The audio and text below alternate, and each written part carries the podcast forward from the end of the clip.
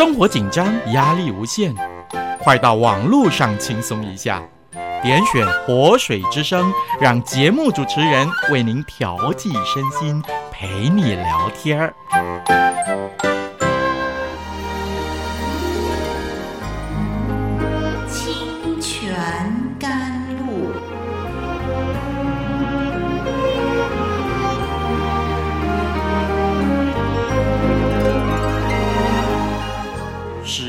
干无水之地得到滋润，叫郁闷无助之心得着安慰，令软弱疲乏之灵得以更新。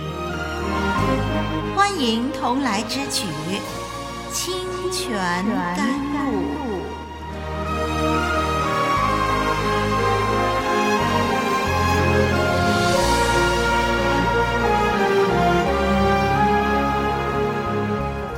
的听众朋友，我是丽文，这会儿为您主持《清泉甘露》，欢迎您跟丽文一块儿来学习圣经。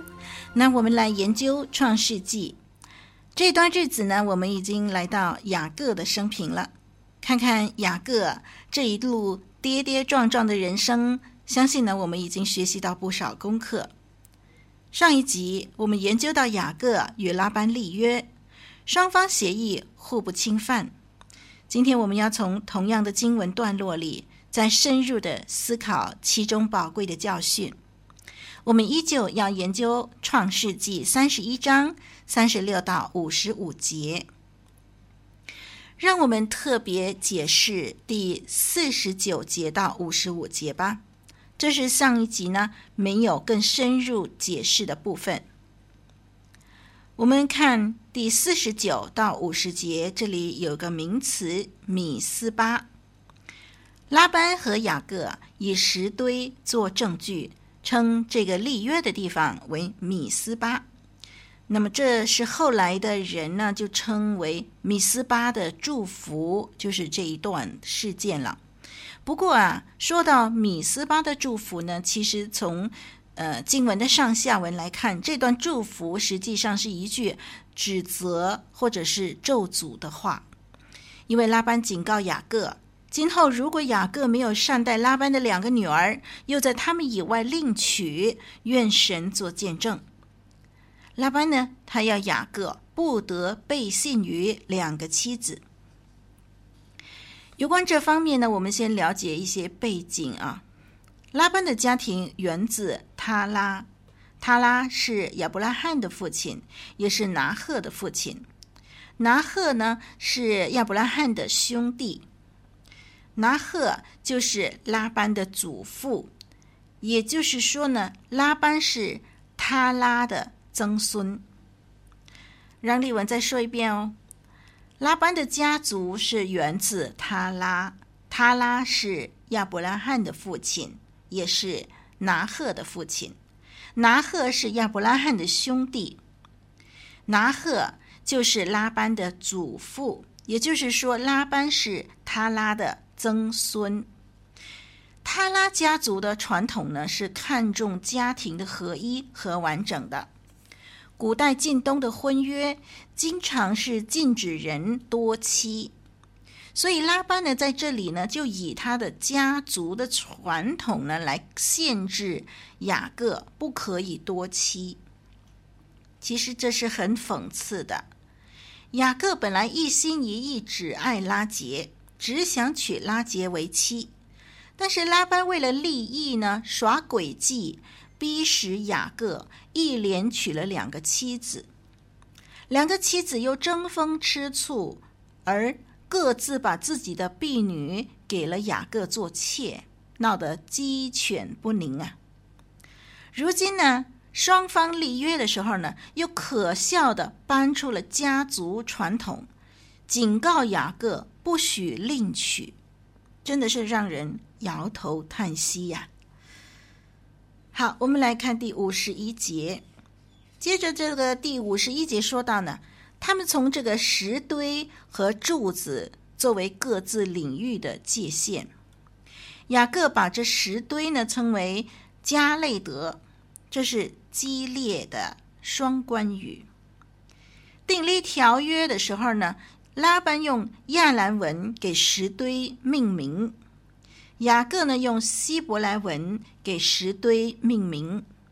那么这个做法实在是需要的啊，因为在基列山地区呢，这两种语言是通行的。我们看见呢，这个呃地点啊是坐落在以色列和亚兰的边境上，所以呢，既然是这样的话呢，就需要用呃两边的语言了，就是希伯来语跟亚兰语了，就双重命名了。那么有些人呢，就是把这件事情啊，这个嗯石堆这个地方米斯巴呢，把它硬说成呢，这件事情是发生在大卫和亚兰人的战争呃这个时期，当然这个是没有任何根据的。我们看见这个经文当中呢，呃，非常的清楚的写明呢，这是拉班和雅各时期他们两个人立约呃所命名的这个地点。我们看见，虽然拉班呢他满怀敌意呃追讨这个雅各，但是呢最后他并没有和雅各开战。我们从这些的经文所有的细节呢，可以反映出呢，当时他们是以和平谈判来确保他们双方的和平，而没有开战的。我们看见这个拉班和雅各呢，或者说在以后的时代里边，他们的后代啊，就是以色列人还有叙利亚人呐、啊。这两族的人呢，他们能够维持和平的方法呢，就是靠这个米斯巴啊，他们建立彼此的边界啊，同意互不侵犯。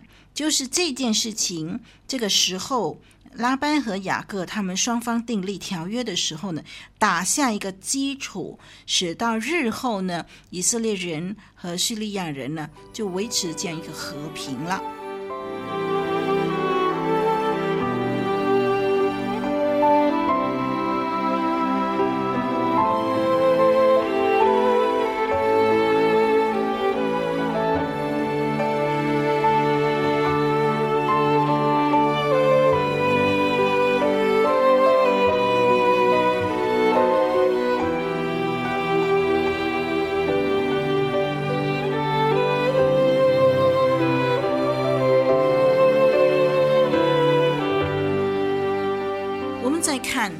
第五十二节，五十二节这里呢，这个是拉班呐、他特别的提到说，这个呃石堆就是我们的证据，这个石柱也是我们的证据。拉班特别强调呢，这些的证据要做什么呢？就是要世世代代的提醒我们的子孙，使我们双方的子孙呢能够互不侵犯。那么这样的一个条约呢，是希望能够传承下去，让大家能够从这个条约里头呢，特双方能够得到更大的保证。然后呢，五十三节，这个拉班呢，他就提到神呐、他提的神呢，他是以呃这个他自己的家神哈。就是呃，他们他拉这边哈，拿鹤这边，他们敬拜多神了，所以他以他自己的神拿鹤的神，然后呢，也以雅各所敬拜的这位呃亚伯拉罕的神，他说：但愿我们双方的神呢，都能够呃在我们中间呢做判断、做见证人，呃，看见我们今日我们双方立约的时候，呃，能够维持我们双方。彼此能够守着这个约，这里头呢，我们特别要提的一件事情就是说，这个拉班把他自己的家神拿鹤的神，跟雅各的神，就是亚伯拉罕的神呢相提并论。他看这些神都是同等地位的，所以他说：“但愿我们两边的神呢来做见证。”但是呢，雅各呢，他却知道。他所信靠的神是宇宙间独一无二的唯一的真神，所以呢，他并没有认同啊、拉班所说的两边的神来做见证。他自己呢，呃，把这个事情分别出来。他指着他父亲以撒所敬畏的神，就是亚伯拉罕的神，他指着这位独一无二的神来启示。啊，这一点非常重要，听众朋友、弟兄姐妹，当不认识主的人，他们把我们的神与他们的神呢同列为同等地位的时候，我们要有一个见证，我们必须把我们的神分别出来，让人看见说，我们的神跟你们的神是不一样的，他是宇宙间独一的真神，这是我们的神当得的荣耀。所以，我们也知道，我们所信靠的神，他是独一的神，他不能够跟其他的宗教信仰里边所提的所谓的神呢相提并论。我们看见雅各在这件事情上呢，他做的非常好啊！这二十年来，他所信靠的这位神，他深深的经历，只有他才是真神。我们接下去看第五十四节，雅各在山上呢，他向神献祭，又请众弟兄来吃饭。献祭和吃饭呢，是立约过程当中两个重要的程序。这里的众弟兄。在英文圣经 NIV 翻译为 relatives，relatives 就是众亲戚。那么雅各请拉班以及拉班同行的人呢，就是与他立约的人一起吃饭，一起吃饭表示彼此接纳，双方友好。我们看到最紧张的关头是最大的转机。从此，雅各和拉班不需要在彼此明争暗斗、耍心计、互相猜疑。他们和平条约定下以后呢，双方各自发展，成为朋友。这就是神奇妙的带领。回想过去，拉班的家对雅各而言是可悲的。这个家充满了欺骗、谎言、妥协、偷窃、敌意。害怕、报复，这一连串互不信任，导致彼此失和；互相猜疑，导致恶言相向。这种日子，在神伸手干预、介入以后，神引导他们分开，立和平条约，使到这样的恩怨从此画上句点。让我们来看看。啊，这段经文给我们学习到什么？这个条约呢，总算为二十年的明争暗斗带来圆满的收场，比起雅各逃跑而造成的裂痕好得多了。神让拉班主动提出立约的建议，对雅各来说是一个教训。在处理困难的人际关系的时候，忠实的对待他人，胜过。对他人恐惧，恐惧的滋味是非笔墨所能形容的。另外一方面，公开处理彼此恩怨，胜过暗中谋算。一直以来，雅各与拉班各出奇招，互相谋算，这样的勾心斗角不是长久之计。公开处理就一劳永逸了。雅各回到迦南，留下的不再是一个伺机报复的岳父，而是彼此祝福而分手。这段圣经描述神引导雅各离开拉班，并且保护他不受害。雅各与拉班最后能够和平分手，完全是因为神与雅各同在，神在危机中介入干预。是雅各唯一的力量来源。我们看见一个经历过神祝福，并且顺服神、跟随神的呼召的人，可以经历神奇妙的看顾。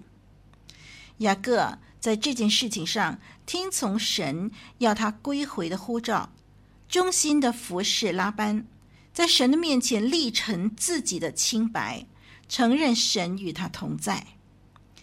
这样的光景是我们要追求的。